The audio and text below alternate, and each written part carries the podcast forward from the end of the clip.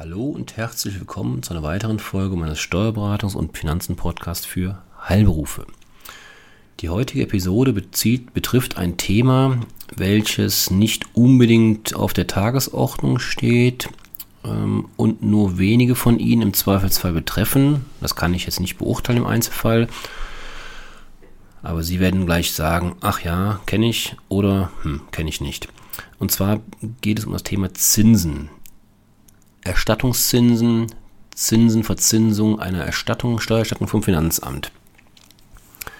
Und zwar geht es ganz konkret um die Frage, wann an das Finanzamt zurückgezahlte Erstattungszinsen zu negativen Einkünften führen. Das heißt, wenn der Steuerbescheid eine Erstattung ausweist, passiert ja häufig, ne? wenn, das, wenn die Vorauszahlungen höher waren, wenn der Gewinn kleiner war als, als äh, vorher über die Vorauszahlungen gedacht und ähm, oder andere negative Einkünfte wie Vermietung etc. dazukommen, Immobilien, dann kommt es oftmals zu Erstattungen.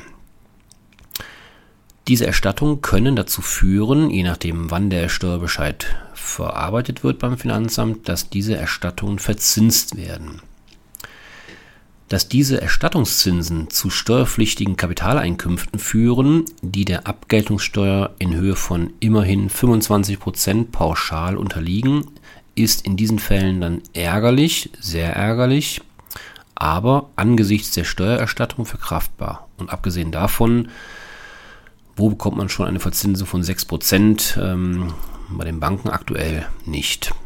Aber gut, es muss versteuert werden. Halten wir das mal fest. Manchmal jedoch muss der Steuerbescheid noch einmal geändert werden, sei es, dass das Finanzamt oder der Steuerpflichtige einen Fehler gemacht hat oder dass bestimmte Einkünfte noch nicht feststanden und jetzt nachträglich im Bescheid berücksichtigt werden. Dann kann aus der Erstattung schnell eine Nachzahlung werden und auch die Zinsen werden neu berechnet, sodass ursprüngliche Erstattungszinsen, über die sie sich dann vielleicht sogar gefreut haben, trotz Versteuerung, dass diese Erstattungszinsen zurückgezahlt werden müssen. Inwieweit es sich dabei um negative Einkünfte aus Kapitalvermögen oder um steuerlich unbeachtliche Nachzahlungszinsen handelt, hatte der Bundesfinanzhof kürzlich in seinem Urteil vom 1. August 2023 zu entscheiden weil ich das, in, das Urteil doch sehr interessant finde. Wie gesagt, wir haben auf der einen Seite Erstattungszinsen, die sie versteuern müssen, und wir haben auf der anderen Seite Nachzahlungszinsen, wo es jetzt nicht die logische Schlussfolgerung gibt, ja, wenn ich die Guthabenzinsen versteuern muss, kann ich die Nachzahlungszinsen auch, äh, ja, auch absetzen als Negativzinsen sozusagen. Ja, genau das ist nicht so logisch und nicht so eindeutig und deswegen Bundesfinanzhof vom 1.8.2023 finde ich höchst spannend. Gucken wir uns mal an, was ist passiert. Der Steuerpflichtige erklärte im Streitjahr bei seinen Einkünften aus Kapitalvermögen negative Einnahmen aus der Rückzahlung von Zinsen zur Einkommensteuer. Also genau unser Fall. Erstattungszinsen stellen steuerrechtlich Einnahmen aus Kapitalvermögen dar, wohingegen Nachzahlungszinsen steuerlich unbeachtlich sind. Dem liegt der Gedanke zugrunde, dass auch bei einer vom Finanzamt erzwungenen Kapitalüberlassung in Höhe der zu viel erhobenen Steuern eine entgeltliche Kapitalüberlassung vorliegt. Muss man jetzt nicht zwingend verstehen, das ist die, der Gedanke dahinter. Die Steuererstattungsforderung wird dann so verzinst, als habe der Fiskus, das Finanzamt, ein Darlehen erhalten, das ihm der Steuerpflichtige, wenn auch gezwungenermaßen, gewährt hat. Rückzahlungen dieser Erstattungszinsen führen daher grundsätzlich zu negativen Einnahmen. Soweit die Theorie und der Gedanke dahinter. Die vom Steuerpflichtigen ermittelte negative Summe der Einnahmen resultierte in unserem Urteilsfall vom 1. August 2023 resultierte aus Zinsfestsetzungen aus früheren Jahren. Dabei war jeweils zunächst eine hohe Erstattungssumme und danach folgend in einem geänderten Bescheid eine Nachzahlung ermittelt worden. Dem Ursprungsbescheid und dem geänderten Steuerbescheid lagen dabei unterschiedlich lange Zinslaufzeiträume zugrunde. Den an das Finanzamt zurückgezahlten Betrag berücksichtigte der Steuerpflichtige als negative Einnahmen aus Kapitalvermögen in seiner Steuererklärung. Das Finanzamt erkannte die von dem Steuerpflichtigen im Streit ja gezahlten Zinsen nur insoweit als negative Einnahmen als Kapitalvermögen an, als diese auf dieselbe Bemessungsgrundlage und denselben Verzinsungszeitraum wie die zuvor festgesetzten Erstattungszinsen zur Einkommensteuer entfielen. Immerhin, kann man sagen.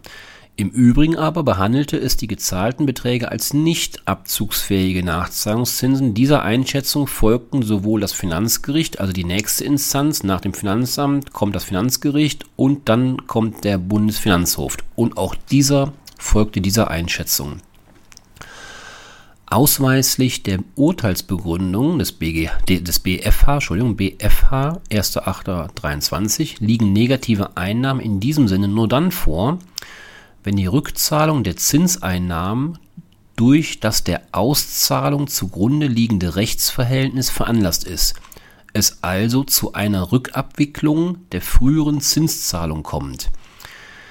Diese Voraussetzung ist grundsätzlich und so auch im Streitfall nur insoweit erfüllt, als die aufgrund der erneuten Zinsfestsetzung von dem Steuerpflichtigen an das Finanzamt gezahlten Zinsen für denselben Unterschiedsbetrag und denselben Verzinsungszeitraum anfallen. Denn nur insoweit ist die Rückzahlung der Zinsen an das Finanzamt durch das der Auszahlung von Erstattungszinsen zugrunde liegende Rechtsverhältnis veranlasst. Soweit es hingegen an einer zeitlichen und betragsmäßigen Überschneidung der gegenläufigen Unterschiedsbeträge der Verzinsungszeiträume fehlt, liegt keine Rückzahlung erhaltener Erstattungszinsen, sondern die erstmalige Zahlung von Nachzahlungszinsen vor. Ich habe das bewusst sehr langsam gerade ähm, ja, vorgetragen, weil das muss man sich auf der Zunge zergehen lassen. Würde man bei der Frage, in welchem Umfang die Rückzahlung erhaltener Zinsen als Rückerstattung von Erstattungszinsen oder als erstmalige Zahlung von Nachzahlungszinsen anzusehen ist, an den im Festsetzungsteil des Zinsbescheids enthaltenen Saldo anknüpfen, wären im Ergebnis auch einkommensteuerrechtlich unbeachtliche Nachzahlungszinsen steuermindernd berücksichtigt, was der gesetzlichen Regelung zuwiderliefe. Zudem würden bei einer solchen Betrachtung auch solche Zinsbeträge berücksichtigt, die außerhalb des ursprünglichen Verzinsungszeitraums liegen und deshalb schon begrifflich nicht rückabgewickelt werden können.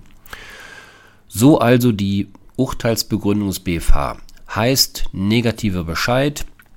Sie können im Prinzip, ich ja, drücke es jetzt mal als Fazit einfach aus, mit einfacheren Worten werden also Steuerbescheide und zugleich auch Zinsfestsetzungen geändert, muss sehr genau geschaut werden, in welcher Höhe diese als negative Einnahmen aus Kapitalvermögen im Zahlungsjahr zu berücksichtigen sind.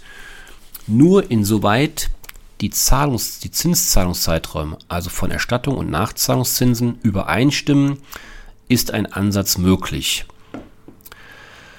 Ja, das war hartes Brot heute, ähm, aber auch das gehört dazu. Steuerrecht ist leider nicht immer einfach, ganz im Gegenteil. Wir reden sehr oft von sehr komplexen Sachverhalten.